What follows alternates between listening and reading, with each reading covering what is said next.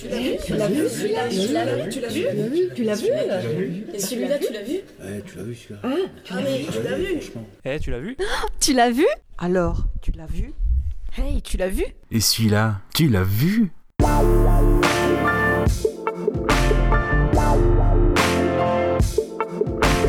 Oui, monsieur.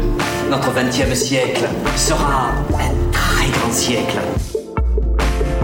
Ah là là là, quelle période Quelle période Quelle période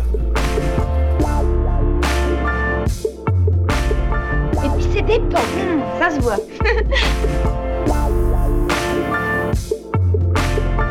Ô tempora, ô mores. Et du latin, ça veut dire drôle d'époque. Et quand je dis drôle d'époque, je minimise. John, vous êtes une montre à remontoir à l'ère du numérique. Vous allez perdre.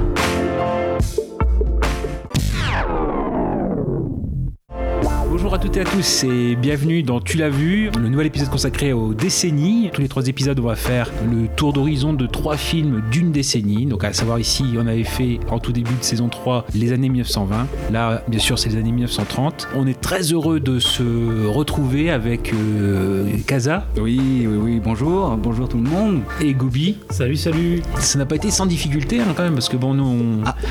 Ça c'est clair. Voilà, on tient euh, quand même à, à être le, le podcast 100% présentiel.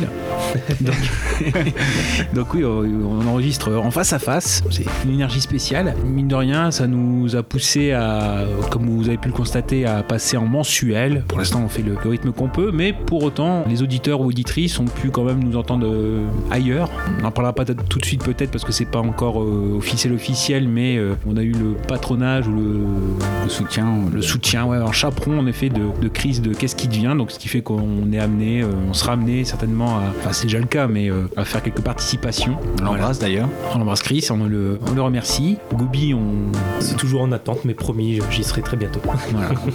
Et puis voilà, Kaza aussi qui a fait sa, sa- sa- son, son passage euh, a remarqué. concis, efficace, précis, pointu, affûté sur euh, James Cameron. Et moi-même, donc sur euh, Jean-Paul Belmondo, bah, c'était un peu obligé. Et euh, Brad Pitt, voilà. Et puis il y en aura d'autres qui, qui viendront au fur et à mesure. Bon, bref, on a l'embarras du choix. Moi, je peux vous mettre aussi que ouais, je suis champion de France de blind test, puisque Ah oui. j'ai gagné en effet la finale de blind best de, de Gubalda. Donc, Félicitations. hein. ouais, bah, merci beaucoup. Ouais, voilà, Ah, on a un super champion avec nous. ah bah, voilà.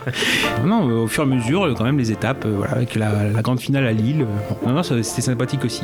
Et d'ailleurs, Samuel Etienne aussi a, a parlé, enfin, a parlé indirectement de notre podcast. Ah bah oui, voilà, oui, en effet, parce que j'ai oui, eu l'occasion de reparticiper à Question pour un super champion, donc euh, oui, oui, euh, j'ai pu placer forcément, le, dès que j'ai pu, euh, en effet, placer la, la petite pub pour Tu l'as vu. C'était avec plaisir. Et donc, euh, oui, nous sommes bien le podcast intergénérationnel de cinéma. Voilà. Dixit Samuel La classe, quoi. La classe. Pour mettre ça sur le CV. Mais franchement, euh, sur le, le nouveau logo, on met la tête de Samuel Etienne avec la citation, machin. Moi, Imagine un truc de sympa. Mm, mm, mm. Bon, euh, juste un mot, parce que ça, m'a- ça, ça aussi, ça m'intrigue. Décidément, je suis très intrigué par vous ce soir, Benoît. La libellule, tout ça, le badminton. Et le podcast. Oui. Parce que vous avez créé, il n'y a pas très longtemps, il y a deux ans, euh, un podcast dédié au cinéma, C'est ça, c'est ma passion. avec deux... Voilà, deux étudiants. deux- Moi, j'ai franchi la quarantaine. Ouais. Donc, le podcast, c'est Tu l'as vu, podcast ciné. Redites-moi le nom. Tu l'as vu. Tu l'as vu, d'accord. Donc, c'est des films, je suppose, que vous avez vus. Alors, pas forcément, parce Ah. qu'il il y a les parties. En fait, euh, c'est par saison. La première saison, on s'est présenté, donc par un épisode par genre de film, film d'horreur, film de science-fiction, etc. Et où on a chacun défendu un film Ah. face aux deux autres. Alors qu'en effet, c'est Bastien et Geoffrey qui ont 25 ans à peu près, qui sont étudiants en cinéma. Et justement, c'est un peu le podcast anti-OK Boomer. C'est-à-dire qu'on essaye de voir sur les films qui sont classiques pour moi. Ah oui. Est-ce que pour eux, comment est-ce que la jeune génération Ah. les- de, de cinéphiles les reçoit? C'est un échange intergénérationnel sur le cinéma. C'est ça. On en, on en a des questions de cinéma euh, régulièrement. Donc pas là ce soir, à moins que du côté du thème mystère. euh, je ne dis rien. Alors, origine des pseudonymes de chanteurs. Ah mais en tout cas ouais, très, très bien aussi. Ouais. Donc, donc, euh, voilà, on avait l'embarras du choix. euh, on est très content donc, de se retrouver. Voilà, c'est pour ça qu'on Enfin. voilà, on traîne un petit peu au départ. Et puis ah oui, bah, j'avais fait aussi une petite participation. Bah pareil, hein, euh, bah, Belmondo il est, en partie. hélas aussi, c'était le podcast. Bah, on, on reste dans la région, Beacon Rewind. On salue donc Alain qui est sur du côté de Lille, où j'avais pu participer par voie interposée entre guillemets par par envoi pour évoquer la carrière italienne de Jean-Paul Belmondo entre 60 60 et 61. C'est très pointu. Mais bon, voilà. C'était- Ça faisait plaisir. Donc, un, un gros programme aujourd'hui, hein, les films des années 30. Et euh, on va dire, contrairement peut-être à d'habitude où on fait un classique, un film euh, connu, mais bon, euh, voilà, qui est entre les deux, et puis une pépite, là, c'est que du lourd aujourd'hui. Exactement. Donc, euh, et plus en effet le- la participation au moment venu de l'auditeur, en effet Simon, qu'on remercie d'avance pour avoir participé. Ça, ça viendra juste après un film précis, puisque bah, on, on prépare quand même les choses. euh, Donc c'est logique de le passer à partir d'un moment, d'un film précis. On y reviendra au moment voulu. Eh ben écoutez, on a- j'ai envie de dire, on est reparti dans les petits papiers. Les petits Exactement. papiers de, de, de Goubi. On- Maître Goubi est de nouveau là, l'huissier de justice, et vous demande de choisir un numéro pour procéder au tirage au sort.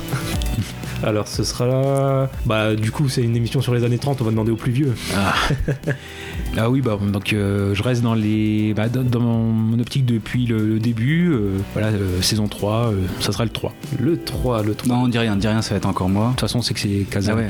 Eh ben non Ah On brise les codes ça y est. Oh. Dieu Ça sera la règle du jeu. Oula, bah, Ah c'est là là. c'est moi alors. Eh oui. Donc la règle du jeu donc de, de Jean Renoir, en effet, bah là, on peut pas être entre guillemets dans, dans un des films entre guillemets les, les- les plus lourds. Le- L'avantage du podcast, encore une fois, c'est que bah, ça permet parfois de combler des lacunes ou des envies hein, qu'on a depuis un certain temps. Et moi, depuis l'adolescence, c'est vrai qu'à chaque coup que je tombe sur un, un magazine qui classe, euh, enfin magazine, de classement des films, où la règle du jeu quand même assez haut placé à chaque fois. Et puis bon, on va dire que c'est pas forcément disponible euh, tout de suite. Euh, Moi, par exemple, le, Blu-ray, je l'ai acheté très récemment. Et puis surtout, bah, on en parlera aussi. Bah, à la limite, je le dis tout de suite. C'est vrai que même encore aujourd'hui, certes, il y a ESC qui a sorti le Blu-ray de la, règle du jeu. Il y en avait deux qui existaient auparavant, mais c'est très compliqué d'avoir encore. Et c'est peut-être un appel déjà, avant qu'on commence à parler du film, un appel à un éditeur pour une bonne qualité, une bonne restauration, parce que même le- là, euh, la copie de travail. Alors certes, on va, on va dire aussi que dans l'histoire du film, il a une histoire un peu spéciale aussi euh, par rapport à la copie, etc. La, la façon dont le film a été, euh, a été traité, etc. Mais c'est vrai qu'aujourd'hui, une bonne restauration 4K, etc. de, de la règle du jeu, c'est encore à faire en fait. C'est Criterion, ils ont encore une belle édition Bah, et une ouais. belle remasterisation. Bah voilà. Donc en fait, oui, déjà c'est un, un appel au niveau français. Alors même si aujourd'hui, ce qu'on voit la, la ESC, bon, un peu, c'est bon, c'est vraiment la version la plus simple. hein. C'est vrai qu'ils en ont sorti une à l'unité. Euh, Moi j'ai le coffret avec la Talente et de Jean Vigo et Drôle de drame de Marcel euh, Carnet, mais bon. euh, Ah, moi j'ai un Digibook. Digibook en Blu-ray aussi. Euh, alors, la collection. Alors soit c'est arcade, alors les films de, de ma vie, quelque chose comme ça, et c'est Arcades ou Moving Side, un truc comme ça. D'accord. Qui et donc là par contre, ouais, la, la copie est encore un petit peu en dessous par rapport à ESC. Excuse-moi. non, non, mais c'est non, mais c'est vraiment pour dire même même ESC, euh, voilà, euh, ça, bon, on va dire que c'est la meilleure copie euh, qu'on ait sous la main, mais euh, c'est encore à voir. Donc pour parler de, oui, de, de la, la règle du jeu, simplement le résumé, je vais hum, dire très vite de tête. On commence par le retour en France de l'aviateur donc André Jurieux, qui a eu l'exploit en effet de traverser l'Atlantique. Alors je crois que c'est quelque chose en, en 23 heures, voilà. Et bref, il est un peu déçu quand il revient puisque donc il est interviewé par la radio, etc. Et parce que en effet la femme qu'il aime, Christine, euh, n'est pas présente à l'arrivée, donc c'est au Bourget. Et euh, au fur et à mesure du temps, on voit quand même que Christine est mariée déjà à un, bourgeois. Et euh, l'idée en effet, ça sera d'organiser une partie de campagne pour un petit peu, on va dire, laver l'honneur du marquis de la Chênaie, pour en effet qu'il n'y ait plus d'ambiguïté entre guillemets, même si tout le monde n'est pas dupe, personne n'est dupe. Et en effet de dire que l'amitié entre Christine et André Jurieux, c'est une amitié platonique. et autour de ce séjour en- au château en Sologne, euh, il y aura notamment une partie de chasse euh, et on verra un petit peu euh, le vernis un petit peu euh, et c'est une des grandes leçons de, de- de ce film-là en fait. Alors je ne sais pas si est-ce que je commence tout de suite, est-ce que vous voulez en parler un petit peu pour vos impressions, savoir. bah moi en fait je vais être franc je l'ai même pas vu jusqu'au bout celui-là c'est le seul d'ailleurs de cette émission que j'ai vraiment pas vu parce que je me suis rendu compte en le regardant qu'en fait c'est exactement pile poil le seul genre d'histoire qui m'intéresse pas mais vraiment j'ai tellement eu du mal à entrer dedans que, que je me suis arrêté donc euh, c'est pour ça c'est le seul film de cette émission dont je vais quasiment pas parler parce que bah, en ayant vu 30 minutes Ah d'accord. je vais pas. Qu'est-ce que je peux dire sur 30 minutes de film? Donc, euh, non, justement, je suis curieux de- d'entendre euh, bah, tout ce que tu as à dire dessus, le, le contexte, l'histoire et tout ça, parce que j'ai j'ai eu du mal à cerner euh, pourquoi est-ce qu'il est si bien vu et considéré comme un chef-d'œuvre. Parce que bah, moi, Ouais, moi, il m'a paru assez banal au final. C'est clair qu'il est pas facile d'accès. Moi, il m'a fallu 4 visionnages. 4 Oui, 4. En fait, les, les, les trois, premières, euh, trois premiers visionnages, je me suis endormi. Euh, pour vous dire. Mais en fait, le, le, le, le film est intéressant, mais euh, moi, c'est, moi, moi, c'est arrivé après. C'est-à-dire que euh, j'ai, j'ai saisi un, un prisme qui m'a fait. euh, bah, vous allez comprendre après, hein, mais euh, j'ai saisi un truc qui a fait que j'étais du coup intéressé par l'œuvre. Mais sinon, euh, en fait, il y a quelque chose qui me gêne dans l'histoire, en fait, dans le, dans le traitement des personnages, par exemple. Donc euh, après, je comprends aussi le, le, le procédé, enfin, en tout cas, le- la volonté du réalisateur, mais euh, ça, ça crée quelque chose d'antipathique par rapport au film. Mais euh, je te laisse, euh, je te laisse euh, présenter euh, cette œuvre, Gravelax. Ouais. Alors donc on, parle bien du film, en effet, La règle du jeu de, de Jean Renoir, puisqu'il y a aussi La règle du jeu qui est une revue littéraire de, BHL. Donc non, on va pas. non. donc on parle vraiment du, du film. Déjà c'est clair, c'est un, un des films les plus commentés de l'histoire du cinéma. Donc nous, qu'est-ce qu'on peut apporter de plus Bon là, dire aussi que c'est un film qui a été euh, réhabilité. hein, la, la sortie, hein, j'y reviendrai, elle est pas, elle, elle s'est pas faite de façon très soft entre guillemets, mais c'était l'époque aussi qui voulait ça. Il faut rappeler, on est en 1939, et donc euh, même Truffaut le qualifie de film des films. Pour autant, il dit ce n'est pas un film parfait. Donc il y a ce côté aussi où il y a un travail de démystification du film à faire. Bah, limite, euh, Goubi par le fait que tu, n'aies vu que 30 minutes, tu as fait ce travail. C'est- très bien. Mais euh, en fait, ouais, ça c'est euh, Truffaut dit aussi que c'est un grand film malade. Il y a ça aussi. Donc en fait, il y a dans le côté euh, chef-d'œuvre entre guillemets, c'est un peu à bousculer aujourd'hui, même si souvent voilà, il est classé dans le top des films. Il y a beaucoup de choses à, à voir en fait. Les, clichés qu'on entend sur le, film aussi, euh, c'est que bah, par le fait de, sa date en fait, souvent ça a été dit que c'est un film prémonitoire sur la guerre, quoi, que ça annonçait la guerre avec une classe qui se voile les yeux entre guillemets, qui se voile la face sur euh, le fait que le, conflit est inévitable, mais que mieux pas voir. Bon, on, a prêté en effet ce qu'on appelle la téléologie. On connaît la fin et donc on refait le, le début à partir de la fin. Alors que non, bah, Renoir quand il a fait euh, le film, ça n'était pas, ce n'est pas le cas. Alors par contre, ce qui est clair, c'est que c'est un, un film et c'est là peut-être le côté historien va, va servir. C'est qu'en en 1938, c'est, euh, fin, ouais, le- dans, le- dans le dernier trimestre 1938, au niveau mondial, on a en effet la conférence de Munich. Je sais pas si ça vous rappelle des cours d'histoire. euh, Du tout. en fait, c'est euh, bah, Hitler qui euh,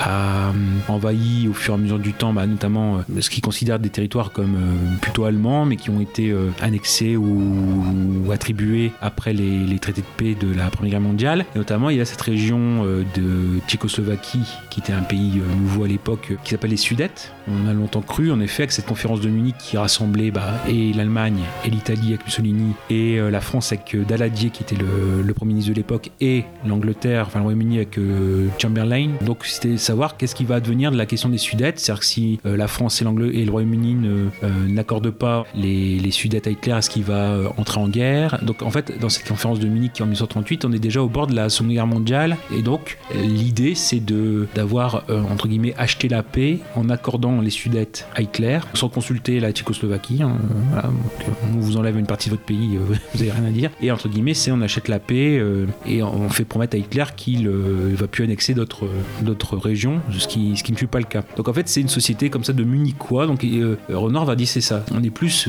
c'est plus un film de Munichois. C'est-à-dire que on sait que ça va, ça sent pas bon, que la guerre n'est pas loin, mais on va maintenir l'illusion que tout se passe bien, qu'Hitler n'est pas un danger. Là, donc on voit à travers les personnages que c'est que c'est comme ça. Bon, pareil aussi, on a attribué à ce film-là le fait que c'était un- une satire de la bourgeoisie. Bon, on va dire que si on connaît Renoir, euh, c'est pas le plus révolutionnaire, quoi, en fait. C'est pas un cinéaste euh, idéologique, même si bon, il a fait euh, des films qui ont été dans l'époque du Front populaire. C'est clair qu'on peut lui attribuer cela, mais il a pas fait la règle du jeu dans un but contestataire. D'ailleurs, on voit même ça, c'est-à-dire que si on prend les, on a les, personnages des domestiques aussi, finalement, ils reproduisent les comportements de leur maître. hein. Donc même les gens du peuple entre guillemets, ils ont des comportements euh, assez bas. Ils n'ont pas l'air malheureux non plus. Bah voilà. C'est pas. Oui, oui, euh, ils sont très heureux dans leurs conditions. Il n'y a pas ce. On n'exagère pas les choses, quoi. oui.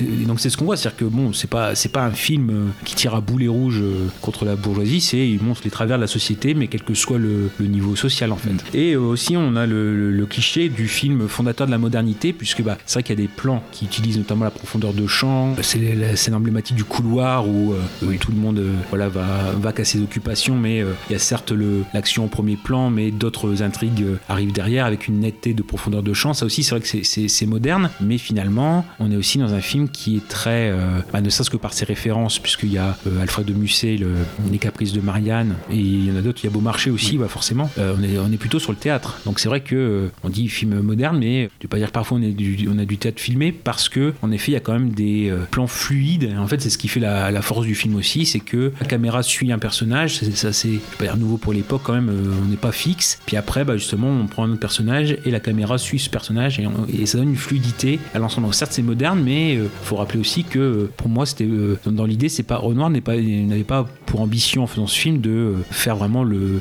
chef-d'œuvre ultra moderne. De toute façon, quand on va euh, connaître l'histoire du film aussi, il y a des choses où il y a beaucoup d'improvisation, euh, du retard dans la production qui a fait qu'ils ont dû s'adapter. euh, Renoir a dû s'adapter aussi aux différents événements. Donc tout ça pour dire, ouais, il n'a pas une réputation de, voilà de contestataire. Et de toute façon, il a une image aussi. Ce qu'on voit de, Renoir dedans, c'est une image un peu dilettante. Et par rapport à d'autres cinéastes, euh, comment dire, euh, de l'époque, je pense à René Clair par exemple, qui a fait carrière dans le muet. Bah, Renoir aurait pu, faire aussi euh, carrière dedans, mais il a été beaucoup plus euh, marginal, mis de côté. euh, il a mis du temps à se faire reconnaître en fait. Voilà, et c'est vraiment avec le Front Populaire, je pense, euh, le crime de Monsieur Lange, la Marseillaise, les bas-fonds avec euh, Jean Gabin, la Grande Illusion, forcément, c'est ce qui va le faire rentrer dans la cour des grands, ces films-là. Mais en fait, euh, la Grande Illusion, en fait, c'est le film le plus classique, parce que pour une fois, il y a une cohérence dramatique dans ses films, dans son film. Et puis, il faut penser aussi à La Bête humaine, donc toujours Jean Gabin, qui est tiré de, Zola, et on est, ça montre que vraiment Renoir rentre dans, dans l'industrie, mais on voit que ça s'est fait au fur et à mesure, parce que des films comme au tout début des années 30, euh, je pense à des films avec Michel Simon comme La Chienne ou Boudu, Sauver des eaux, hein, on en a parlé avec Gérard, voilà, euh, l'original aussi. Là par contre, c'est vrai qu'on est peut-être un peu plus euh, sur quelqu'un qui est frontière, sur quelqu'un qui est frontière, mais plus on avance dans le temps, plus en effet, bah, une fois qu'il est rentré dans l'industrie, Renoir, le but c'est pas de renverser les plats ou de renverser la table, c'est de, de voir ce qu'il peut faire avec. Pour ce qui est de l'histoire du film, donc c'est un film en fait qui va complètement dérouter les spectateurs en 1939. C'est un film qui est très attendu justement puisqu'il y a eu les succès de La Grande Illusion et de La Bête Humaine, tellement attendu qu'il finit d'être euh, monté trois semaines avant la première du film. Voilà, parce qu'il fallait qu'il soit prêt pour le. C'était pas forcément ce, ce titre-là à l'époque, mais le ministre de la Culture de l'époque, quoi. Donc il, il fallait qu'il le voie. Donc d'ailleurs, ce. Ce ministre euh, n'a- pas apprécié. Il y a même eu des manifestations aussi d'extrême droite, notamment c'est l'antisémitisme par rapport à l'acteur euh, principal euh, Dalio qui interprète le marquis Lachéné. Donc, notamment, on a une remarque du journaliste de Je suis partout, donc un des journaux d'extrême droite, Robert Brasiac, qui est assez connu des, des cercles d'extrême droite, qui reprochait au film de rendre un juif sympa.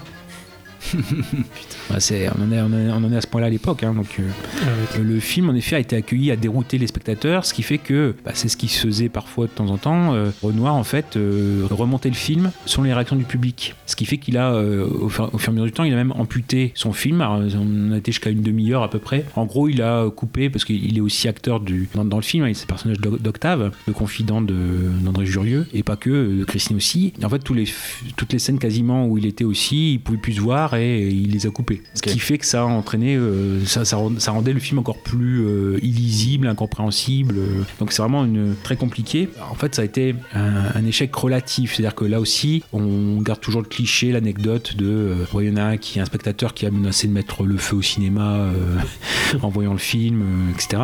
qu'il a sorti un briquet. Bon, en gros, il faut avoir l'idée que pour 1939, parce que le, le film fi- finalement a eu une, une vie assez courte sur, sur les écrans, en gros, il y a un tiers de, de réactions positives, un tiers de mitigé et un tiers de négatif. Parce que là, on a la légende comme quoi vraiment personne ne voulait, voulait le voir à la sortie. Bon, euh, non, c'est beaucoup plus, euh, beaucoup plus nuancé. Si on veut avoir l'idée qu'on a ce film qui ressort aux États-Unis en 1945, il est peu à peu donc culte dans les ciné-clubs, notamment les cahiers du cinéma, hein, où il a notamment, il a notamment le statut de chef-d'œuvre maudit qu'il faut redécouvrir, qu'il faut réhabiliter. Et donc, rappelez aussi que c'était euh, la première et seule production de la maison de production de, qu'avait mis en place ce Renoir, les nouvelles éditions françaises, qu'il avait fait avec son neveu, un Claude. Et donc, ce film, euh, sa vie réelle, en fait, elle est, quand je disais qu'il était réhabilité depuis seulement 50-60 ans, c'est en 1958. Donc, on est euh, presque 20 ans après le, film. En gros, qu'est-ce que, c'est quoi l'idée? C'est qu'on a retrouvé 260 bobines de négatifs du film, inédites, donc ainsi, et qui ont été donc remontées, bien sûr, sous euh, supervision de, Renoir, mais par deux cinéphiles. Alors, j'ai leur nom, hein, s'il faut. C'est Jean Gabory et Jacques Maréchal, puis le monteur c'est euh, Jacques Durand. En effet, le film a été remonté dans sa version la plus complète possible, parce qu'il manquait quand même euh, deux scènes où il y avait, que le son, il n'y avait pas l'image. Mais bon, bref, on, se rapproche beaucoup plus de la, version d'origine. Et donc, en 1959, le film est projeté à la Mostra de Venise, dans une nouvelle version restaurée, et qui fut une sorte de triomphe réel pour euh, Renoir, parce qu'entre-temps, quand même, il était passé à d'autres films, d'autres types de films. hein. Euh, sa carrière, bah voilà, elle se poursuivait, mais euh, on était un peu loin des, des années d'or. Et donc, il fut vraiment ému qu'on ait pu redécouvrir à sa juste valeur, dans un contexte un peu plus serein que la veille de la Seconde Guerre mondiale, de son film. voilà. Donc, et donc, réellement, en France, il est ressorti en 65, et euh, notamment, ça va euh, époustoufler les, les cinéastes et les critiques de l'époque. On pense notamment, c'est à Alain René. Il disait que voilà, quand il est, il est sorti du, euh, de la salle, en fait, il, il a dû euh, s'asseoir 5 minutes pour Digérer. ouais, digérer vraiment le film et savoir euh, ce qu'il avait reçu. Il disait, ouais, vraiment, même deux heures après, j'y pensais encore, euh, ça m'obsédait et il, il retournait le voir, etc. Voilà pour l'histoire du film en lui-même, du moins ça au niveau de la, la réception. Dire d'autres choses au niveau de la conception, peut-être, en effet, c'est un film, alors c'est bizarre parce que c'est un film qui euh, reste dans les classements, dans les tops, etc. Mais pour autant, au niveau de la construction, euh, comme j'ai dit, il y, a du retard, etc. Ça a été très laborieux en fait. L'idée, voilà, c'est ça, c'est ça aussi qui, qui est important avec la règle du jeu, et c'est peut-être ça, Goubi, auquel tu n'as pas, la chose à laquelle tu n'as pas été sensible, c'est que on n'a jamais vu un film peut-être qui a été aussi près de son époque. Alors certes, c'est un micro-moment, parce que euh, Munich, entre guillemets, entre, entre la, conférence de Munich et le début de la Seconde Guerre mondiale, on a un an. C'est-à-dire que la, Seconde Guerre mondiale aurait pu euh, euh, démarrer un an plus tôt, ce qui fait que sur cette année, il y a un film qui réussit à capturer aussi proche ici l'air du temps. Alors c'est vrai que malheureusement, ça aussi, c'est qu'il y a des films comme ça où on veut être d'abord diverti et le contexte, entre guillemets, ça passe un peu en arrière-plan. C'est pour ça que je trouve que c'est un film aussi qui euh, demande peut-être, et je pense, plusieurs visionnements. C'est-à-dire que même quand on, quand on a juste fait le tour ou quand on a juste, euh, on l'a juste vu, et ben en fait c'est on a, on, a, on a que dépoussiéré en fait. Et après, faut commencer à, à voir un peu plus ce qu'il peut y avoir derrière en fait. Parce que si on prend plusieurs scènes, peut-être euh, on en évoquera, mais il y a tellement de subtilité ou dans les intérêts, dans le, les intentions entre guillemets que c'est pas forcément visible dès le premier visionnage. Moi, à mon avis, ça fait partie des films où on découvre à chaque fois euh, quelque chose de différent à chaque visionnage. Mais c'est ça, en fait, avec ce que tu dis depuis tout à l'heure, je me rends compte que, à mon avis, c'est un film qu'on apprécie quand on connaît justement le contexte historique. Et comme moi, je suis une quiche en histoire, que j'y connais rien, mais vraiment, je connais quasiment rien de cette époque, à part euh, les quelques cours d'histoire que j'ai eu euh, au collège et au lycée. Et encore, je suivais à moitié, mais, mais je, vraiment, j'y connais rien. Et du coup, je pense que ça, mêlé au fait que les histoires chez les bourgeois et tout, c'est Mm. vraiment quelque chose qui, de base, m'intéresse pas spécialement. Forcément, je suis pas du tout rentré dedans. euh. Mais là, maintenant, avec euh, toutes les explications que tu donnes sur le contexte, tout ça, je pense que si je le regardais, si je tentais une deuxième fois, je sais pas si j'apprécierais, mais au moins j'arriverais à aller au bout. Et surtout, ce, qui, est bizarre, c'est que moi, en ayant fait un peu de, recherche, dans les, hum, inspirations de Renoir, alors il y a, euh, tout de suite, je vais, je vais en dire une un peu pointue, c'était Eric von Stroheim, qui est connu aussi pour être acteur, notamment dans La, Grande Illusion, c'est lui l'aristocrate allemand, mais qui était réalisateur aussi, on pense au, au et qui avait en effet euh, dans son cinéma euh, un goût pour décrire la cruauté, le, comment dire, le côté, les masques sociaux, le côté un peu cru aussi des relations sexuelles ou amoureuses, hein, il y a aussi ça. Et dedans, il y a aussi Chaplin. Ah oui. Avec un court-métrage en particulier qui est Charlot s'évade, donc 1917. Ok. Avec des gens qui ont des costumes un peu trop grands par rapport à leur corps. Ah, mais euh, oui, mais oui, je l'ai vu en plus. Et oui. Voilà. Ah bah maintenant que tu le dis, ouais. Et donc voilà, dans, dans- même, même dans ça, il y a euh, dans les inspirations de Renoir, il y a ça aussi. Cha- Enfin, Chaplin légèrement, mais beaucoup plus euh, von, von Stroheim, mais euh, Chaplin aussi. Alors, bah, oui, vous Ouais, moi- avez autre chose à dire? Ouais, en termes d'inspiration, moi j'avais une autre. euh, en voyant le film, euh, donc du coup pour la quatrième fois, il y a quelque chose qui m'a frappé, c'est euh, le parallèle qu'on peut faire avec une autre œuvre qui est sortie quelques années auparavant aux États-Unis, celle de Fitzgerald, Gatsby le Magnifique. Gatsby le Magnifique, ouais. Mhm. Parce qu'en fait, si on fait le parallèle même en termes de personnages, si vous regardez bien, on peut comparer Gatsby avec André Durieux. C'est-à-dire le. André Durieux, ouais. euh, ah oui, j'ai dit André Durieux. Ouais, André, pas- pas. André Jurieux, pardon. Donc c'est c'est un personnage qu'un qu'un seul objectif, c'est de euh, récupérer, euh, on va dire, l'amour de sa vie. Et finalement, c'est au moment où il, il va, il va, il va l'atteindre qu'il va se faire. euh, bon, on peut spoiler. Ah, oui, est-ce qu'on pour, spoil ou pas? pour- pour l'instant, on peut peut-être rester général et on va faire une partie spoiler après. D'accord, ok. Bon, en tout cas, je vais juste rester à la surface. Mm. Alors, du coup, on peut juste dire qu'il y a un, un parallèle à faire entre Gatsby et euh, André Jurieux. Ensuite, on peut comparer, euh, du coup, Christine à Daisy, Mm. Robert Delachesnay à Tom Buchanan, parce qu'il est marié, il est marié à, à Christine, de ce fait. Octave, on peut aussi le comparer à Nick Haraway, Mhm. parce qu'il est du genre à euh, épauler et raisonner euh, André Jurieux. Et Mhm. on va, bon, bah, même si la fin est, est différente, euh, enfin, le- la fin du personnage de- de- d'Octave, Mhm. pas la même que celle de Nick Carraway, mais euh, ce relationnel entre euh, André Jurieux et Octave est assez euh, similaire. Et puis Octave aussi, euh, c'est ce, ce personnage qui reste un peu en retrait des autres. En tout cas, il est, il est neutre par rapport aux autres. Bah, C'est-à-dire qu'il est, il, est, euh, il a un pied des deux côtés. Des fois, il, en effet, il y a le, le moment où, euh, bah, si on plutôt pour, vers la fin, c'est euh, il décide de, soit de voilà, soit de s'écarter complètement ou euh, mais le fait de jouer euh, sur les, les deux tableaux, on voit même un moment un, un plan où donc c'est Renoir hein, qui joue ce, ce personnage. Donc les réalisateurs, c'est pas c'est pas pour rien non plus, mais on voit un moment donné où il se met devant euh, la porte et il fait un peu le chef d'orchestre de, de cette cérémonie, de cette, euh, cette comédie qu'en fait, hein. c'est pas, pas innocent. Mhm. Et ouais, je trouve qu'il y, a- ça aussi. Puis euh, c'est le personnage euh, que tous les personnages apprécient. Et puis c'est le seul conscient de ce qui se passe, de son époque. C'est-à-dire que c'est toujours lui qui va faire une remarque par rapport au fait que voilà, on est dans une époque de mensonges. C'est le seul qui, a fait- qui va souligner ces choses-là. Alors que les autres personnages sont centrés sur euh, bah, leur petite querelle de cours de récré, on va dire. Et euh, on a ça. Et on peut même ju- jusqu'à aller euh, sur un autre personnage qui est donc Geneviève de Maras Oui, oui, la maîtresse. la, la maîtresse de Jurieux, de, De Lachenay. du marquis, ouais, Mhm. qu'on peut comparer à Jordan Baker. C'est-à-dire, c'est aussi un personnage qui est assez en retrait des autres, qui a un peu le même style vestimentaire. D'ailleurs, entre, on peut comparer les deux. Mhm. C'est le même style vestimentaire, le même, euh, même esthétique. Et c'est aussi un personnage qui va être assez proche à chaque fois de- d'Octave pour discuter de ce qui se passe, Mhm. la scène en général, de voir toutes ces querelles. Et, et ça, ça m'a frappé. Et je me suis dit qu'au final, enfin, de, de ce prisme-là, je pouvais m'intéresser à l'œuvre en disant, c'est aussi une sorte de, euh, bah moi j'avais quelque chose de, voilà, de, une sorte de critique en disant, euh, voilà, les bourgeois, bah, en même temps Mhm. ça, ça te rejoint un petit peu, c'est-à-dire Ouais. que les bourgeois et la haute société est en mode, enfin, dans sa bulle, euh, sans penser à ce qui va, euh, voilà, ce qui va arriver euh, juste après. euh. en fait, c'est une, euh, c'est une petite période, en fait, c'est une bulle insouciante qui pense qu'à des petites, euh, petites histoires euh, d'amour et qui, euh, enfin, je te vois, oui, dis-moi. Oui, oui, oui. c'est-à-dire que le, le- film aussi, dans, dans les poncifs euh, qu'on dit sur le film, c'est on, on dit souvent la phrase, en effet, l'idée c'est que ces personnages disent nous dansons sur un volcan. Oui. Et voilà, on est, on est au bord de la Seconde Guerre mondiale, euh, on sent que la situation n'est pas sereine, mais on fait comme si euh, tout allait bien, Madame la Marquise. Donc en fait, c'est- un peu ça. Tout cela, en fait, est, est- c'est un, bon, un très bon prisme. Octave, en plus, c'est un peu le, euh, le complément de tous les personnages, parce qu'en effet, il a, il a la croisée de tous les chemins. En Ouais. fait, les personnages, quelles que soient leurs conditions, croisent Octave, parce qu'il n'est pas assez haut pour être dans la haute société, même s'il est, il est dedans, il est dans, dans l'entourage, il est accepté, mais en même temps, voilà, il, il est, est toujours un, un pied dehors, un pied dedans, quoi, en fait. Donc c'est c'est un peu ça, un peu ça l'idée. Euh, juste, alors, si je veux pas non plus faire, j'aurais aucune prétention à faire euh, une masterclass sur, sur ce film-là, je, je suis pas là du tout. Juste donner quelques clés de lecture, bah, comme j'avais fait, tiens, pour euh, Killer of Sheep? Non, ça rappelle des mauvais souvenirs. ah ouais, bah oui.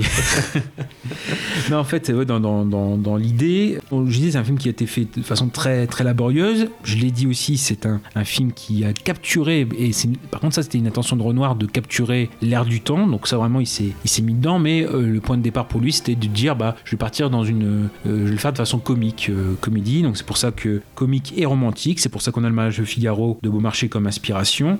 En gros, l'idée dans, dans, dans, le, le raccord avec Beaumarchais, c'est une société en décomposition. On essaie de maintenir autant que possible, de faire survivre cette société, mais on sait qu'à terme, c'est amené à disparaître. Et l'autre partie, j'avais dit, c'était les caprices de Marianne de, de, Musset. Donc ça, c'est l'idée, en effet, que voilà, le- l'histoire d'une femme qui est partagée entre plusieurs euh, soupirants et qui délaisse son amoureux euh, réel, avec le même sort pour Jurieux que le personnage pour dans les, les caprices de Marianne. Alors dans, dans, dans l'idée, c'est que Renoir aussi, euh, ça a été dit souvent, il avait écrit pour d'autres acteurs à la base que ceux qu'il aura réellement. Par exemple, pour Jurieux, Jurieux, ça devait être Gabin et ça a été Roland Toutain qui plus connu pour être acrobate ou enfin voilà il cascadeur etc même euh, j'ai lu un peu sa, sa bio euh, il a même fini alors qu'il était amputé il a continué à faire euh, à faire des, des cascades. Et il a notamment formé enfin dans, dans son club il y aura donc Gilles Delamarre qui va mettre le pied à l'étrier à Belmondo pour l'homme de Rio, tu vois, comme ça je replace Belmondo. Donc oui, bah, Gabin donc pour Jurieux et d'autres acteurs en fait, et ce qui fait, enfin acteurs et actrices, et par exemple pour Christine, donc c'était Simone Simon, qu'il avait déjà dirigé dans La Bête Humaine. Et il se retrouve avec l'Autrichienne qui avait fui l'Autriche justement après l'Anschluss euh, par Hitler. Donc c'est Nora Grégor qui avait déjà tourné chez Dreyer, donc c'est pas non plus une, une inconnue. Mais c'est notamment son arrivée, comme elle est un peu plus sérieuse, qui va faire euh, virer le film d'une euh, comédie pure à un drame gay. D'accord. Ah, Moi, j'ai vraiment eu un problème avec elle, par contre. Ah oui, oui, oui. C'est bah, le après, seul personnage, euh, Mm. pourtant, qui est, euh, qui est central. Et c'est c'est le personnage avec qui j'ai eu le plus de mal. Bon, bah après, elle fait ce qu'elle peut. Je dirais, elle est germanique de base. Ouais. Mais c'est vrai que déjà, on a du mal à croire à sa relation avec euh, André Jurieux dedans. Elle a, elle a du mal à s'exprimer en français. Ouais. On comprend pas forcément ce qu'elle dit. Et en plus de ça, elle, elle est dans, un peu dans le surjeu. C'est la seule d'ailleurs qui est dans le surjeu parce que sinon, tous les comédiens sont parfaits en termes de ton. Ah oui, Ren- Renard l'avait plutôt vu dans une pièce de théâtre, c'est comme ça qu'il l'a repéré. Mm. Ah ouais, ça fait plus opéra en fait. Elle est plus Ouais. dans Ah oui, voilà. l'expression, mais très. euh, Ah oui, bah oui, c'est ça. Et en fait, donc c'est euh, voilà, une fantaisie dramatique. On est parti sur ça. Et ce qui fait que, en, en fait, bah, Renard, par rapport au, au moment où, où ça montre que c'est du travail quand même, il a affiné en fait ses personnages au fur et à mesure du temps. Ah Comment va le bulldog? Ça va? Ça va? Et en fait, oui, il a, affiné ses personnages. C'est-à-dire qu'on était parti avec la règle du jaune, on était vraiment parti dans un, pas dans un vaudeville ou un truc de boulevard, quoi, mais euh, c'était vraiment des per- personnages tirés vraiment avec euh, les gros traits, etc. Et c'est euh, le, casting qui a changé par rapport à ce qui était prévu à la base, qui a amené un petit peu à, affiner ces personnages et à avoir quelque chose de beaucoup plus subtil. Donc déjà, c'est dans l'histoire du film, c'est important. C'est même une des phrases du, du film, c'est que on n'arrive jamais vraiment à se placer pour ou contre un personnage. On est toujours mitigé. Et il y a un des, une des citations, c'est que c'est voilà le, le problème dans la vie, c'est que tout le monde a ses raisons. Ok. Et donc c'est pour ça, c'est-à-dire qu'on n'arrive jamais vraiment. à- ouais, donc c'est vrai qu'on peut être plus ou moins à un certain moment euh, pour ou contre un personnage, mais on- il n'y a pas vraiment de personnage qui attire notre euh, antipathie. On peut en préférer l'un ou l'autre. euh, voilà. Enfin, moi par exemple, j'aime bien Marceau dedans, qui est interprété par Julien Carrette, qui était un braconnier, mais en fait qui est recruté par sympathie par le marquis, qui finalement, bah, au sein des domestiques, euh, grimpe les échelons euh, assez Ouais. vite, courtise la femme du garde, enfin du La femme de Schum- euh, Schumacher. Voilà. Et euh, Schumacher. Schumacher, voilà. Bon français. Et bref, ouais, en effet, donc c'est c'est un film aussi qui montre voilà, la richesse, la complexité euh, humaine.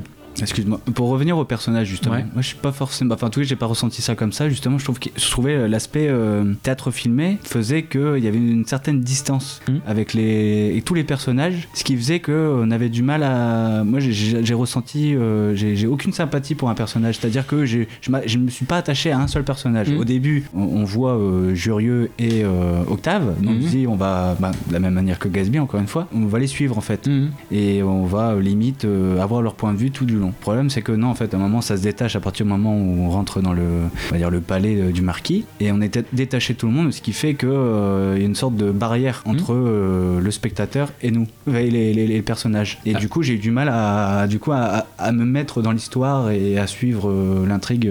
Mais justement, je crois que c'est un, des- un- un des intérêts du film, c'est que on sent l'hypocrisie. On sent que ce qu'on, les rapports des personnages sont, sont pas vrais. La première réunion, enfin, comme dire, quand tout le monde arrive euh, dans le château et que une des premières euh, déclarations, c'est de dire que Jurieux est ami euh, de Christine, qui a aucun, voilà, on sent d'un côté, bah oui, oui, ah, d'accord, oui, ah, bah ah, d'accord, c'est ça, on, a, on a compris, alors que les gens en pensent pas moins.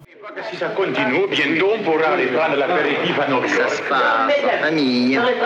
Qu'est-ce que ça veut dire Ben, Jurieux et Christine. Mais qu'est-ce que ça peut vous foutre Nous sommes ici pour chasser, mon Dieu de bois, pas pour écrire nos mémoires. Enfin, ont-ils ou n'ont-ils pas Dommage, car c'est si Mes chers amis, il faut que je vous fasse une confidence à propos de mes relations avec André Jurieux. C'est que j'ai ma petite part dans la réussite de son exploit. Et voici comment. Pendant ses préparatifs, André venait souvent me voir. Nous passions de longues heures ensemble. Des heures très agréables. Des heures placées sous le signe si rare de l'amitié. Il me racontait ses projets et je l'écoutais. C'est quelque chose de savoir écouter. Dans ce cas, ça n'a pas été inutile. J'en suis très fière. Et j'ai éprouvé le besoin de vous l'éviter maintenant. Bravo, Christine. Oh, ma tante, que je suis heureuse. Voilà. Ben, moi, je suis d'avis de donner une fête, une grande fête en l'honneur de Jurieux. Excellent. Bon, nous jouerons la comédie. Nous nous, nous déguiserons. C'est ça, nous nous déguiserons. Enfin, on essaiera de s'amuser entre nous le plus librement possible. Quand faisons-nous ça, mon général Dans une semaine, après la voiture. Parfait, dans une semaine après les fêtes. Voilà, alors venez avec moi, Christine, nous allons l'installer. Allez. Eh ben, mec, ils sont très gentils, ces petits. Allez, Saint-Aubin, venez faire mon billard. Mais justement, c'est qu'on on sent toujours qu'il y a une dissonance, que bah, justement, on assiste à un jeu, la règle du jeu. La règle du jeu, c'est euh, voilà, de mettre les masques, de pas dire les choses euh, réellement. Et de toute façon, les gens qui sont vrais, comme Jurieux, qui a des vrais sentiments, ils ne jouent pas la règle et ils sont chassés, entre guillemets. Euh, donc en fait, c'est ça, c'est-à-dire qu'il y a une certaine. euh, Enfin, le, le, fi- le film, je pense, dans ses intentions, réussit euh, justement à avoir cette distance et à nous mettre euh, en spectateur vraiment de, de ce jeu, quoi, en fait. De ce jeu. Oui, oui, la fausseté, en fait, l'hypocrisie. Je vois ce que tu veux dire.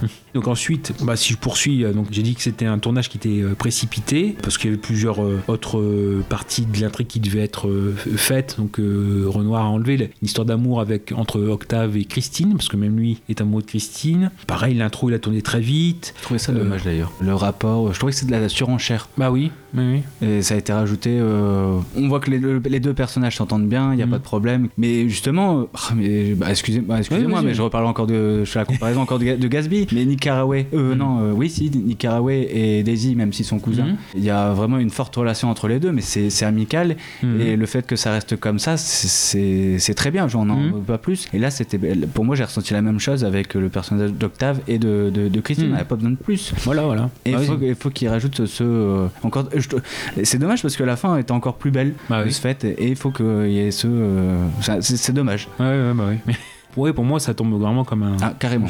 comme un cheveu dans la soupe. Euh, donc euh, voilà pour ça. Et, et moi, vraiment, il y a ce côté où, euh, alors, faut penser que c'est ce qu'a dit Renoir, il y avait 50% des, des scènes qui étaient improvisées. Mais entre guillemets, ça l'arrangeait parce que même l'impro, en gros, parce que ça de- donnait la scène, c'est ce qu'il avait en tête.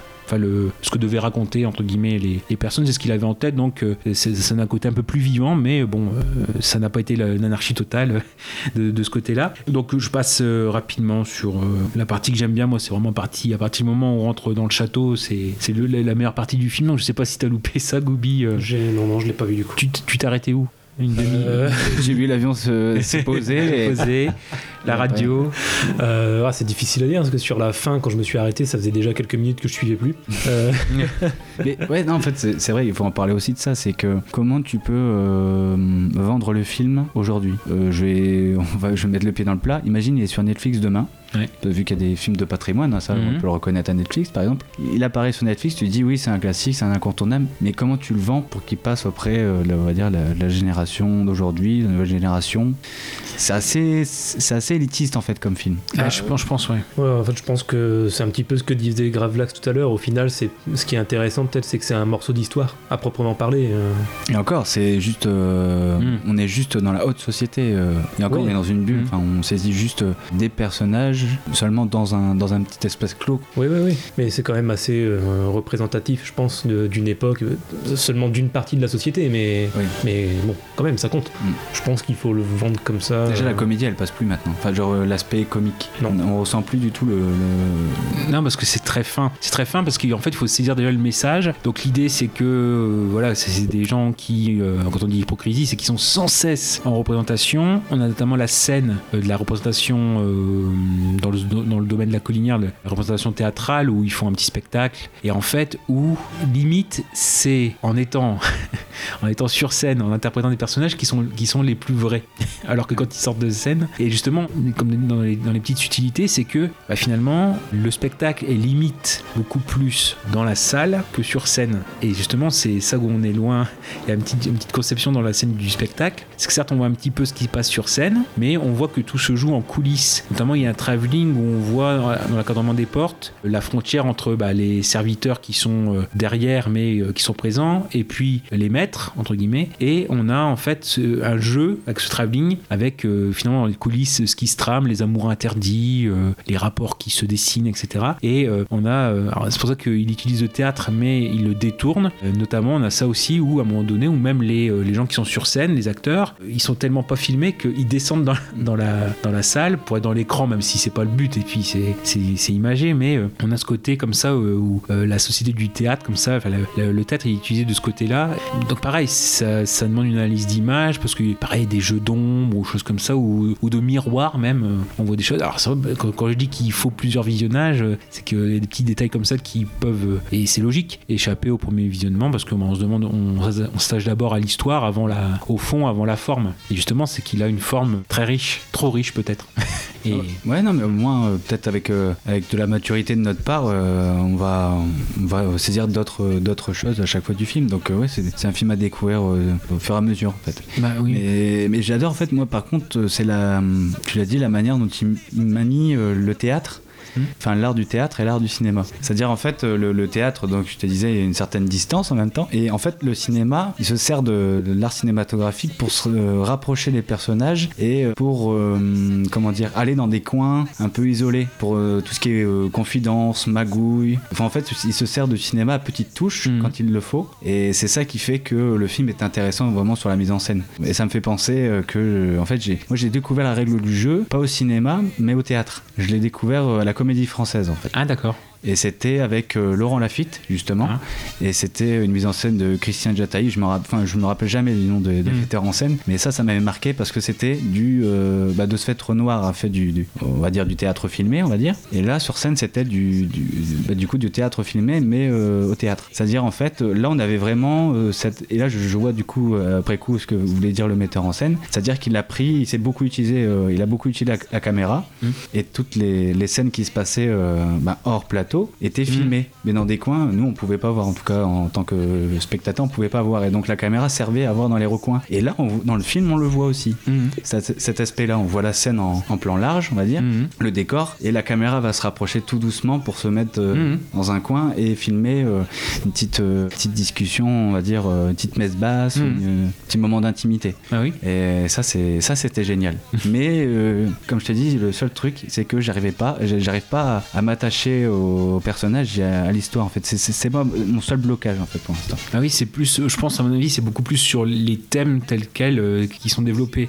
Et dans les recherches, parce qu'il y, a- qu'il y a beaucoup, il y a beaucoup d'éléments et il y a notamment un, un- un des intervenants, je pense qu'il est journaliste à positif, ça va être Noël euh, RP, quelque chose comme ça. Il y a la vidéo qui est disponible sur, euh, sur Dailymotion ou YouTube, Euh, souvenez-vous de Dailymotion, mais qui disait en effet, un des prismes par lesquels il faut voir le film, c'est la notion d'écart. C'est un film qui joue sur l'écart. Alors je vais aller très vite parce que c'est pas le but non plus. Par exemple, il y a l'écart entre la représentation des sentiments et leur réalité. Donc quand, on disait l'hypocrisie, le fait que les gens disent une chose mais euh, pensent, euh, on pense complètement le contraire ou une autre. Et donc ouais, il y a un temps de latence entre guillemets entre ce qui est montré à l'écran et ce que les gens pensent, euh, pensent réellement. Si on prend une scène, voilà la scène du, du hall, bah, c'est ce que j'ai dit, voilà le- les lâchennés qui tiennent à affirmer que Jurieux est juste un bon ami de Christine. Et d'ailleurs, ça donne lieu à une des plus grandes scènes avant l'heure de Friendzone, avant, avant l'heure, pour contrer la rumeur. Donc voilà, c'est quelqu'un qui Jurieux, voilà, quelqu'un qui a mon amitié, qui est de grande écoute, de grande qualité d'écoute. Mais voilà, c'est on est complètement dans la, dans la différence. Donc déjà, première chose, donc si l'écart entre la, les- la façon dont les sentiments sont représentés et la réalité. L'écart aussi dans le choix des comédiens, comme je l'ai évoqué, il y avait plusieurs euh, euh, autres comédiens. Je pense à voilà, forcément un Gabin dans le rôle de, de, de Jurieux. Bah là, on a euh, Roland Toutain qui euh, finalement en, en héros est peu crédible.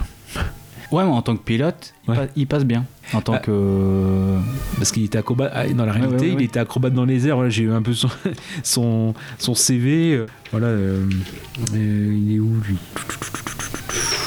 Il y a un dossier. euh, oui, Gravelax, c'est un dossier de 35 pages. Ouais, en fait. 35 pages. donc, on- Sur chaque personnage. Voilà, oui, donc oui, euh, tout le temps, ouais, donc, euh, cascadeur, escaladeur de la Tour Eiffel, funambule, cascadeur aérien. Donc il, voilà, il est connu pour ça. Il était connu aussi pour faire euh, Rouletabille dans euh, Le mystère de la chambre jaune et Le parfum de la dame en noir de Marcel L'Herbier. Voilà, et donc c'est lui qui a initié Jean Marais à la cascade, et oui, euh, avec le, club des casse-coups. Voilà. Et amputé de la jambe, il a quand même continué les, les cascades. Voilà. Mais bref, euh, euh, au niveau de l'acteur, au niveau de l'acting, euh, vraiment on a un écart entre guillemets où bah, il y a une dissonance en fait. C'est ouais, bon entre entre Gabin et lui. Ah bah voilà, bon, je pense qu'il n'y a pas photo. Voilà, c'est pas que ça sonne faux. bon, il se débrouille comme il peut, mais on sent que c'est un costume un peu trop grand pour lui, pour l'acteur, le, le costume de héros. Bon après c'est très simple, hein, l'écart ombre-lumière, l'écart entre le, le, le monde nocturne du Bourget quand il atterrit au tout début, et puis le monde lumineux de Christine qui, en- qui entend à la radio euh, son interview, où elle c'est sa chambre où il y a plein de lumière, etc. Et on a aussi ce lien, c'est-à-dire qu'on passe d'une action à une autre, par exemple par, le, par la radio, par euh, mais les, les deux actions sont liées. Il y a un raccord qui n'est pas factice entre guillemets, et on passe d'un milieu à l'autre euh, comme ça. C'est très virevoltant aussi ce, ce film-là. Et après, moi, pour moi aussi, dans, dans- donc à part cette notion d'écart, pour moi c'est aussi un film. euh, Ce que je dis quand on dit euh, chacun a ses raisons, c'est un film très humain. Et il y a plein de petites, euh, j'aime bien de petits, de petits dialogues comme ça qui sont importants. Et dans les relations amoureuses, par exemple, si quelqu'un qui demande sur euh, est-ce que l'amitié entre un homme et une femme euh, c'est possible, autant parler de la lune en plein midi. Oui. Ça, j'ai eu le temps de le voir, ça. voilà. Et l'amitié Qu'est-ce que tu en fais?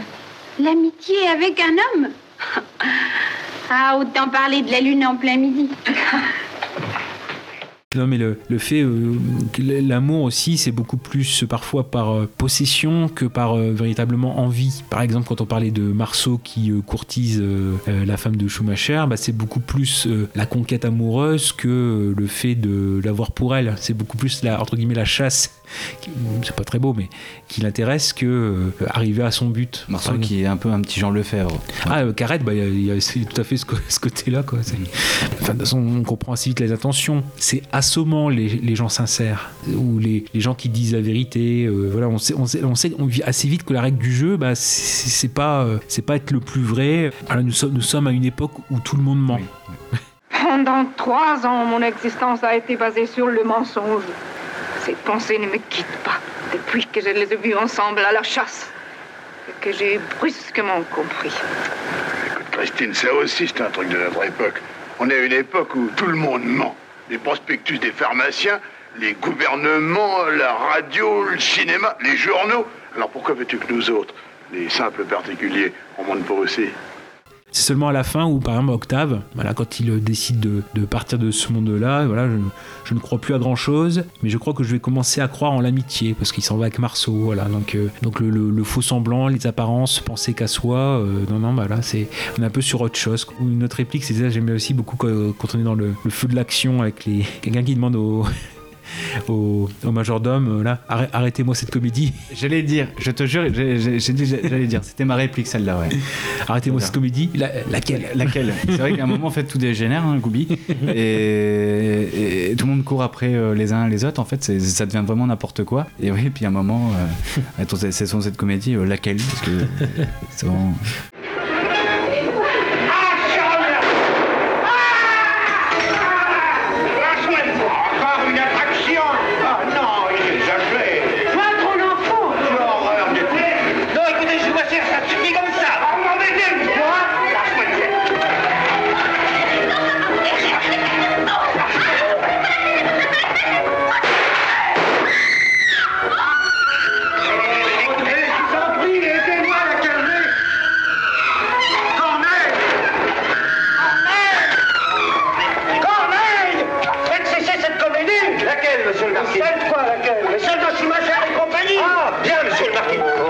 Assez logiquement. Alors c'est vrai que comme pour moi ça me semble logique, je l'ai pas dit, mais c'est vrai qu'il a été assez vite euh, dans sa vie de film interdit par Vichy. Donc c'est pour ça aussi quand je dis qu'il avait une, une vie assez courte en 1939, c'est que les voilà il était euh, moralement euh, inacceptable pour Vichy. Donc c'est pour ça qu'il a quand je dis aussi qu'il a assez vite quitté les écrans, c'est par euh, le contexte aussi qui a, qui a fait ça. C'est pas seulement le pseudo, un succès.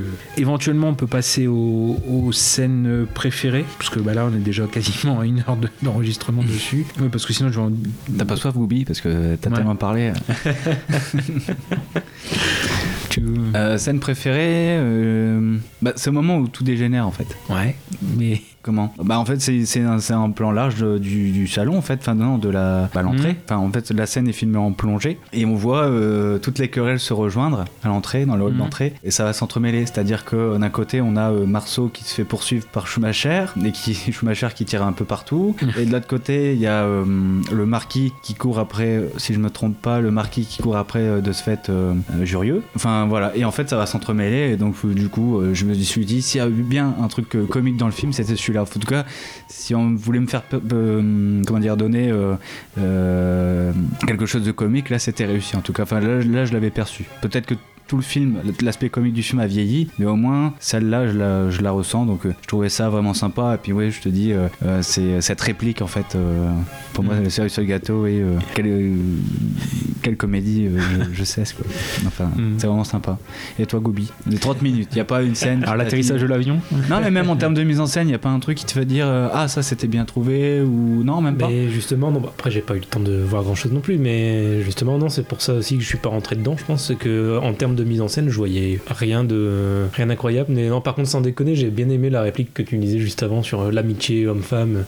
Même si je suis pas d'accord sur le fond, je trouve la réplique est bien est bien tournée. Mais euh, après, moi j'aime bien aussi, c'est la manière dont il euh, raconte un peu le. bah, il introduit le personnage de Jurieux et donc du coup, il commence. C'est-à-dire que d'habitude, on a toujours une voix off, on a un, ou un écriteau qui explique, on va dire, le, le contexte, en tout cas, euh, l'arrivée de Jurieux en disant euh, oui, oui, euh, c'est tel personnage qui revient de je ne sais où. Et là, on a une. euh, en fait, c'est une speakerine en fait à la radio qui présente le personnage et ça, c'est original. Enfin, tout le temps dans un film des années 30. Oui, et en plus, celle- celle-ci, alors je- euh, de mémoire dans l'anecdote, j'espère ne pas dire de bêtises, mais c'était une vraie euh, speakerine. D'accord. Mais qui était connue, quand je parlais de la notion d'écart tout à l'heure, euh, elle était connue pour parfois être un peu maladroite. Et donc, justement, ce côté où on joue sur ça, le fait que lui arrive, qu'on a tout ce brouhaha mé- médiatique, ah oui, il revient en héros, etc. Et que lui, en fait, quand il descend, le, la seule truc, le seul truc qui. euh, il est totalement en dehors de l'événement, il a plus son statut de héros, il a son statut d'homme. En disant, oui, bah, euh, il insulte Christine. Je la trouve déloyale. Comment elle est là? Non. Nous voici enfin auprès d'André Jurieux qui ne va certainement pas refuser de dire quelques mots au micro de Radio Cité. Elle pas. Jurieux. Tu sais que c'est à que c'est- pour elle que je fais ça. Euh, je le sais bien. Pardon, monsieur André Jurieux. Écoutez, vous ne pouvez pas refuser de nous dire quelques mots. Dites quelques mots au micro, monsieur. Je ne Écoutez, vous venez de faire un raid au-dessus de l'Atlantique, vous étiez seul en avion pendant une journée, vous avez bien quelque chose à nous dire. Trouvez quelque chose, dites-leur n'importe quoi, vous êtes content. Je suis très malheureux. J'ai jamais été aussi déçu de ma vie. J'ai tenté cette aventure à cause d'une femme. Elle n'est même pas là pour m'attendre. Elle ne s'est même pas dérangée.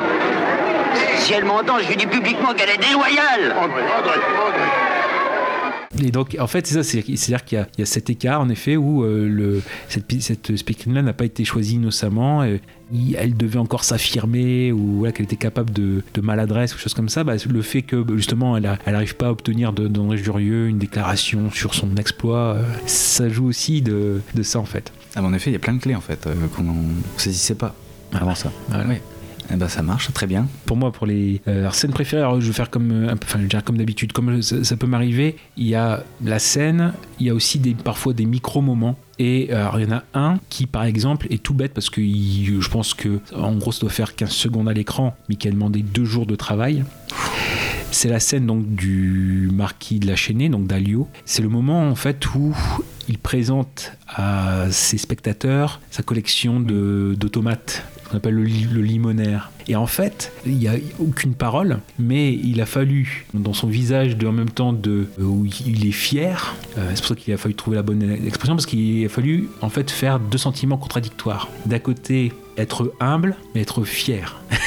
D'accord. Fier de, de sa collection, on va dire comme ça, mais être humble aussi parce qu'il ne doit pas non plus euh, faire le pan. Donc c'est entre orgueil et humilité et réussite et doute. En même temps, c'est son petit jardin secret, les automates, etc. Mais il le présente au public. C'est ce plan où euh, voilà, il se retourne et euh, maintenant voilà, il a ce sourire, mais ce sourire. euh, et donc il pensait qu'il a, il a fallu deux jours pour, euh, pour la bonne expression. donc ça, c'est juste ce micro moment. Et sinon, forcément, si on pense à une scène, elle fait quasiment 20 minutes. C'est la scène de, de chasse, la partie de chasse. Parce que là, en effet, c'est une scène quand même où où il y a beaucoup de choses qui transparaissent. Alors, bien dire que pour Renoir, c'était, il avait horreur de la chasse. Et pour lui, c'est l'exercice d'une cruauté considérable. Par contre, c'est vrai qu'on est en Sologne, donc Sologne, voilà, c'est parti, c'est un cadre, cadre de chasse en fait. Et au départ, même, il avait envisagé de tourner cette partie-là en couleur. Mais bon, à l'époque, il fallait un technicien, technicolor pour avoir les bonnes couleurs. Donc, euh, bon, vu que le tournage avait pris du retard, euh, il n'y a pas pu avoir de réunion avec le technicolor. C'est une scène en fait qui, euh, dans, dans, dans, le film, en fait, ça amène une cassure. Vraiment, on, s'en prend pendant 20-25 minutes. Et en fait, ça fait tourner le film vers cette dimension sombre et funeste vers laquelle on va aller, puisque bah, des gens qui étaient jusque-là assez civilisés bah, vont aller dans la, une certaine violence, une certaine gêne du, spectateur, un style même quasi euh, documentaire, puisque les animaux sont abattus par dizaines. Et donc ça annonce la fin d'un personnage, en effet. Euh, d'ailleurs, c'est même un, lien entre la règle du jeu et Cannibal Holocaust. Hein. il, y a, il, y a, un lien, il y a un lien. Parce que voilà, il n'y a pas, de, il a pas de, de, ligue de défense des animaux, enfin pas forcément pour l'époque, ou du moins dans le, dans le cinéma. Donc euh, voilà, les lapins qu'on voit, qu'on voit tuer, bah, il y, a vraiment que chez Tu l'as vu qu'on peut faire un parallèle entre la règle du jeu et Cannibal Holocaust. Bah, faut qu'on apporte notre originalité quand même. Euh, Parce que bon, la règle du jeu, il y a des analyses, on a pléthore. Bon, bah nous au moins, on, ose, hein, on est radicaux dans, dans, la démarche, mais voilà. Euh, et donc, oui, euh, c'est aussi une scène, oh, bah, quand je parlais de la, notion d'écart, elle est là aussi parce que par exemple, ce qui va amener la jalousie de Christine, c'est le fait qu'elle observe de loin à la jumelle son mari et la Geneviève, donc sa, sa maîtresse, mais alors que c'est pour un, un baiser de, rupture, de séparation entre la maîtresse et, son amant, bah, elle, prend ça pour euh, la continuité en fait, que la, relation se, poursuit et justement c'est cet écart, cette distance qui fait que ça entraîne Christine vers euh, plus de, jalousie qui va se révéler notamment durant la scène du, théâtre, etc. Donc ce que je disais, oui, en effet, un contraste entre le côté civilisé des, échanges et puis le côté carnage, la, la partie de chasse. Un montage aussi très sec, parce qu'en effet, on a 51 plans en 4 minutes, ce qui se fait assez rare pour l'époque, hein, et même c'est un rythme croissant, c'est-à-dire que j'ai 51 plans en, en, moins de 4 minutes, mais dans les 53 secondes, on a 22 plans. Avec 12 animaux euh, tués. Pour moi, c'est ça. Il y a certes la scène du théâtre qui est importante, mais moi, la, scène de la partie de chasse, c'est la plongée dans ce qui va annoncer en fait la fin du la, fin pour un personnage où finalement on peut le comparer au lapin. Il se fait et ça sans, sans souci. je sais pas, éventuellement en partie spoiler, euh, quelque chose à dire sur la fin, non, je, je pense pas. Ben, non, non, non. Moi non plus. Ah mais du coup, euh, en fait j'avais déjà la comparaison euh, avec Gatsby avant la fin, mais du coup euh, la manière dont ça se conclut, pour moi c'était c'était la cerise sur le gâteau en disant mais c'est carrément ça en fait, c'est carrément Gatsby en Jurieux, c'est la même personne en fait, avec le même objectif et la même la même fin en fait, le destin funeste. Donc, oui. donc non. Non mais donc c'est ça, c'est pour, pour Jurieux, enfin même les, il y a trois personnages qui jouent pas la règle du jeu entre guillemets, qui sont des pièces rapportées et qui vont être écartées plus ou moins euh, violemment. Donc il y a certes euh, Octave, on l'avait dit, hein, qui va s'effacer comme un, domestique. Marceau qui, qui est mis à la porte, mais bon, c'est un petit peu le, dommage collatéral, mais il, a, il est mis à la porte comme il a été intégré en fait. C'est-à-dire qu'il est assez jetable. Et Jurieux, bah, en effet, c'est le seul personnage sincère du film. C'est euh, l'innocent qui ne pouvait pas vivre dans ce monde-là parce que c'est pas les mêmes valeurs ou c'est pas les mêmes, mêmes concepts, même fonctionnement. Et donc on le, on le sacrifie en fait pour que la société continue, parce qu'à la fin du film, c'est ça. Hein, voilà, on dira la partie spoiler, mais Jurieux, en effet, euh, par un quiproquo est tué par euh, Schumacher euh, parce qu'il est pris pour un autre, pour Octave. Oui. Ce qui fait que sa mort, finalement, le, le marquis règle ça comme si c'était quelque chose de normal. Messieurs, il s'agit d'un déplorable accident et rien de plus. Mon garde Schumacher a cru voir un braconnier et il a tiré comme c'était son droit. La fatalité a voulu qu'André Jurieux soit victime de cette erreur. Messieurs, demain nous quitterons le château en pleurant cet ami exquis ce compagnon de qualité qui avait su si bien nous faire oublier qu'il était un homme célèbre. Et maintenant, mes chers amis, il fait froid, vous risquez de prendre mal. Je me permets de vous conseiller de rentrer. Demain, nous rendrons nos devoirs à notre ami Jurieux. Nouvelle définition du mot accident. Non, non, non, non, non, non, non. Cela chez ne manque pas de classe. Et ça devient rare, mon cher Saint-Aubin. Croyez-moi, ça devient rare quand on disait ce film-là ne prend pas parti ni pour le peuple ni pour la, bourgeoisie encore moins, c'est que finalement ça se règle aussi par un marché entre Schumacher qui est le, domestique, hein, ou le chef des domestiques, et le marquis. Donc aussi mal le bas peuple que la haute société sont tout aussi euh, pourris ou du moins ils doivent faire des petits arrangements entre eux et euh, ce qu'on voit à la fin il y a un dernier plan comme ça où finalement c'est des, des ombres qui rentrent dans le château. Euh, Ce côté où on est en fin de société mais qui doit survivre le plus longtemps possible et ça passe par des compromis euh, mais hypocrites. Mais ouais, puis il y a une, certaine fatalité à la fin. Ah oui, oui, bah, de toute façon, c'est. D'ailleurs, il- le, le- le- comment dire, l'expression du marquis à la fin est aussi, euh, aussi fabuleuse. Je trouve que d'un seul coup, il est, enfin, il est en mode, euh, comment dire, froid. Mhm. En même temps, il a une- ses yeux un peu humides, comme si. euh, oui, c'est vrai qu'il décrit de façon de très, très froide à la- à l'Assemblée le, le drame qui vient de se passer, mais comme si c'était bon, voilà, il y a une méprise. certes, voilà, notre ami est décédé, mais euh, euh, le marquis, pour autant, ce qu'on voit dans, la maîtrise des sentiments, on a ça notamment bah, quand il doit renvoyer Carrette Marceau. On a un moment de vérité entre, les, deux, personnages. Euh, Marceau qui le remercie un petit peu de lui avoir fait miroiter sans souci euh, l'ascension sociale ou de ne pas l'avoir euh, pris euh, avec des préjugés ou des choses comme ça, en fait, ou un comportement comme ça. Et je crois quand il annonce qu'il doit le renvoyer, la, réplique c'est euh, Fiche le camp sans m'attendrir, j'ai déjà assez d'ennuis comme ça. Il y a des moments où le, le marquis est capable de, de vérité, ou du moins quand, il, quand, quand la vérité des sentiments commence à poindre, bah, il la réprime. Ouais, va, euh, bon, parce que sinon je vais, je vais chialer. euh. Marceau. Mon bon Marceau, je suis obligé également de te demander de partir. Ça m'est difficile de mettre Schumacher à la porte et de te laisser ici avec sa femme. Ce serait immoral, tu le comprends? Je comprends, monsieur le marquis, je vous en veux pas. Et même avant de partir, je voudrais vous dire toute ma reconnaissance. Monsieur le marquis a voulu me relever en faisant de moi un domestique.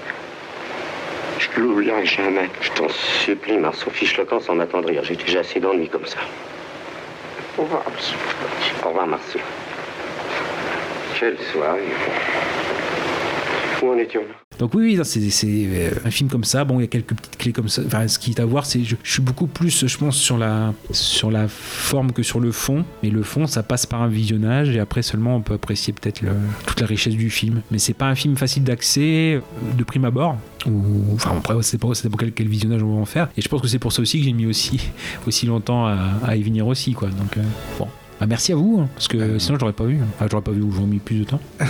Mais je suis en train de réfléchir, euh, enfin après on arrête, euh, un réalisateur ou en en tout cas un style de film aujourd'hui. Et euh, je, me, je me trompe peut-être, mais ça ressemble beaucoup à Clapiche quand il faisait des films, euh, par exemple La vie des autres, où, où en fait on suit La- assez la- le goût- cer- un- Le goût des autres. euh, le goût des autres. Mais c'est, mais c'est plus. Ça, c'est Jaoui et Bakri. Ouais, ouais. Euh, Clapiche, ouais, non, je confonds avec, euh, avec euh, Bakri dans le, le- le bar, là. C'est ça? Ah, euh, Mère de ah, famille. Mère de famille, ouais, d'accord. Mais ça, c'est non, en fait, c'était le goût des autres. ouais. Le goût des autres de Jaoui. Et, et ben, je trouve qu'il y a un peu de ça aussi chez eux. C'est en fait à, à rester euh, assez loin des personnages. La caméra qui, qui fait une sorte de travelling entre différentes discussions, avec euh, différents, euh, différentes classes sociales. Bon, là, on, on- par contre, on, appuie un peu plus sur l'aspect comique et l'aspect un peu caricatural de, de ch- de certaines classes. Mais sinon, je trouve qu'on ressent. Enfin, si on essaye de tisser des liens ou. Ah oui, oui, bah, de toute façon, il y a- ou- on a ça dans. Comment dire On a ça. bah, Je pense la scène où euh, lui, voilà, est, est pris de sentiments. donc là, on est dans le goût des autres pour une actrice de théâtre et que euh, lui, bon, il n'a pas cette culture théâtrale. Et quand euh, il vient la voir, qu'elle elle est entourée, entourée d'amis qui sont du milieu. Oh oui, qu'est-ce que tu penses de cette pièce d'Ibsen Euh, Et vous, qu'est-ce que vous en pensez d'Ibsen voilà. Oui, où il est vraiment à l'écart et justement, les, les, les gens autour de lui ils se sentent cette faiblesse culturelle et ils en profitent ou, pour se moquer de lui. Et euh, oui, oui, mais bon, enfin, bon, c'est comme ça, donc ils- finalement ils finissent leur soirée, quoi. Ils rentrent à la maison. La femme va dans la salle de bain. Le type va se coucher directement. La femme va dans la salle de bain, puis la toilette, euh, pourquoi Parce qu'une espèce de petite, euh, vous savez, une petite crème de nuit, là. Et bon, une fois que c'est terminé, bon, ben, elle sort de la salle de bain, elle va se coucher, ils éteignent la lumière, et dans l'obscurité, au bout de trois secondes de silence, on entend le type qui dit Mais je trouve pas que ça sent un peu la merde quand même Olé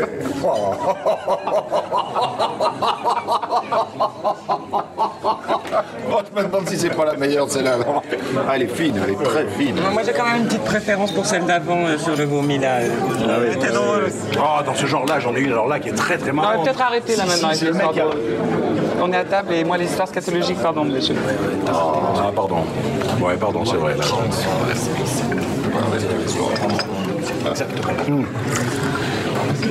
Vous êtes actrice, vous aussi Non, moi je suis costumière. Enfin, euh, je suis au chômage, mais quand je travaille, je suis costumière.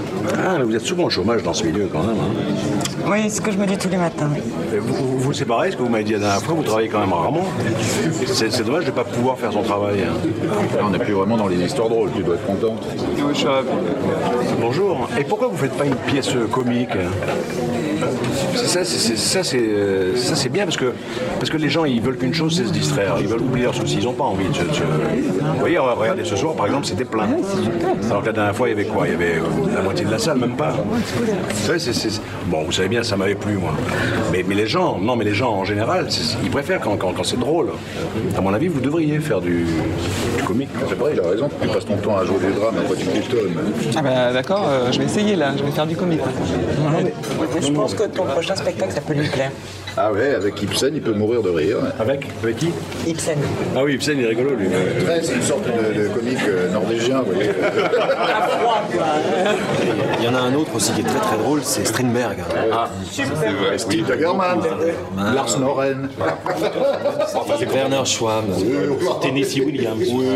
Enfin, moi je préfère Ibsen, c'est le plus drôle, c'est vraiment le plus marrant quand Nora quitte euh, Elmer à la fin de la maison de poupée, c'est quoi Ah non, mais on plaisante là, Ibsen il est pas du tout rigolo.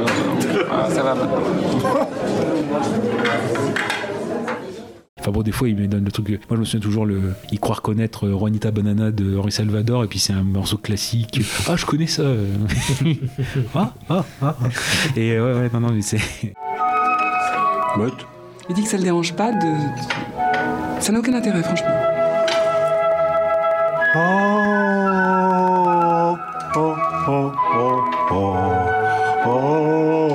Ah, vous connaissez Juanita Banana, Juanita Banana.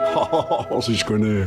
Oh, ah que c'est ça Enfin oui, on, a ce, côté-là où euh, c'est un autre aspect, mais pour Jurieux, c'est plus, non pas au niveau de la culture, c'est au niveau de la... bah, on est dans la... justement, c'est ça, la vérité des sentiments. Lui, euh, entre guillemets, veut pas perdre de temps à faire des chichis. Il se, il se présente brut de décoffrage tel qu'il est, et euh, c'est pas la règle du jeu. C'est pas cette règle de cette société-là où euh, il faut faire des détours, masquer nos sentiments, masquer nos intentions, et peut-être à la fin arriver, arriver à, cela, parce que même, termine sur ça, parce que c'est juste une chose qui me passe par l'esprit. Quand je parlais de, pour Marceau, le fait qu'il préfère euh, la chasse euh, à la femme plutôt que euh, le but, on a ça aussi avec Geneviève, la maîtresse, et la chaînée, où quand elle lui dit quelque chose comme, enfin, sur le, le fait que si ils se quittent, euh, eh ben, il y aura plus ce petit jeu. C'est-à-dire qu'on dirait que la relation amoureuse, elle est, c'est, pas le but, c'est que il y ait cette, ce côté de tromperie. c'est la tromperie qui est plus importante que finalement arriver à l'acte ou quelque chose comme ça, quoi, en fait. C'est, il y a aussi ce jeu où euh, c'est plus des les relations, la façon de faire que le but. Bon, c'est, un peu vague ce que je dis, mais encore une fois, ça, ça montre la richesse du film. Mais là aussi, ce film, donc il y a plusieurs éléments. Il y a le moment qu'il décrit, la façon qu'il a de le faire, son histoire, parce qu'on a vu que c'est quand même un film cabossé euh, avant qu'on le récolte euh, avec l'attention de base, loin de tout le magma de l'actualité de l'époque. En fait, ça aussi, une fois qu'il a reposé, on voit juste le, film pour lui-même, etc. Et là, en effet, on peut calmement voir euh, ce qu'il y a à voir dedans, mais euh, euh, en faire le tour en un seul visio- visionnage, on n'y arrivera pas. Donc c'est vrai que c'est c'est un film où il faut se lancer à sa conquête. On va dire ça comme ça, je pense. Et sinon, pour faire un dernier parallèle avec des films plus récents, contemporains, comme ça j'aurais dit quelque chose quand même, moi ça me fait penser un petit peu à Philippe Leguet avec euh, Les femmes du sixième étage, avec Lucchini, où mais en plus c'est le même sujet, ça, ça se passe aussi chez les bourgeois, euh, forcément Lucchini, j'ai envie de dire. mais il y a ce côté-là aussi, avec euh, le, le- le contraste avec l'aspect populaire, donc avec toutes les femmes de ménage qui habitent là aussi. Ça parle peut-être un peu moins d'amour que dans, dans la règle du jeu, mais quoique, encore que, Moi, je un pense- peu de ça aussi. Je pense que c'est en fait, tu pensais cet exemple-là, c'est parce que tu veux nous faire une imitation de Lucchini, je crois. C'est énorme. Voilà. C'est hallucinant. Voilà, il a réussi à la placer. Jean Gabin disait. Ouh, je veux le dire.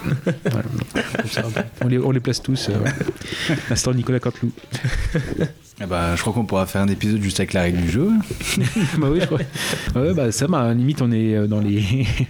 Dans le même, euh, enfin, bah, on verra ce qu'on combien on fait sur les autres, mais sinon on est dans le truc des films à scandale où on avait fait euh, trois épisodes. euh, Franchement, sans heure. déconner, je pense qu'on va pouvoir faire ça. Ah ouais, Parce que ouais, sur. King Kong, j'ai aussi pas mal de trucs à dire. Bah, merde, je vais Chut, choisir- chut, chut, chut. Tu couperas Ah, je- montage. non, je vais biper. sur bip, sur bip, sur bip bip. Ah bah tiens, oui.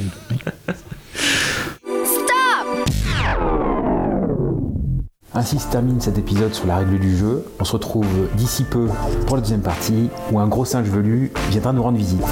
On se dit donc à très vite. Prenez soin de vous.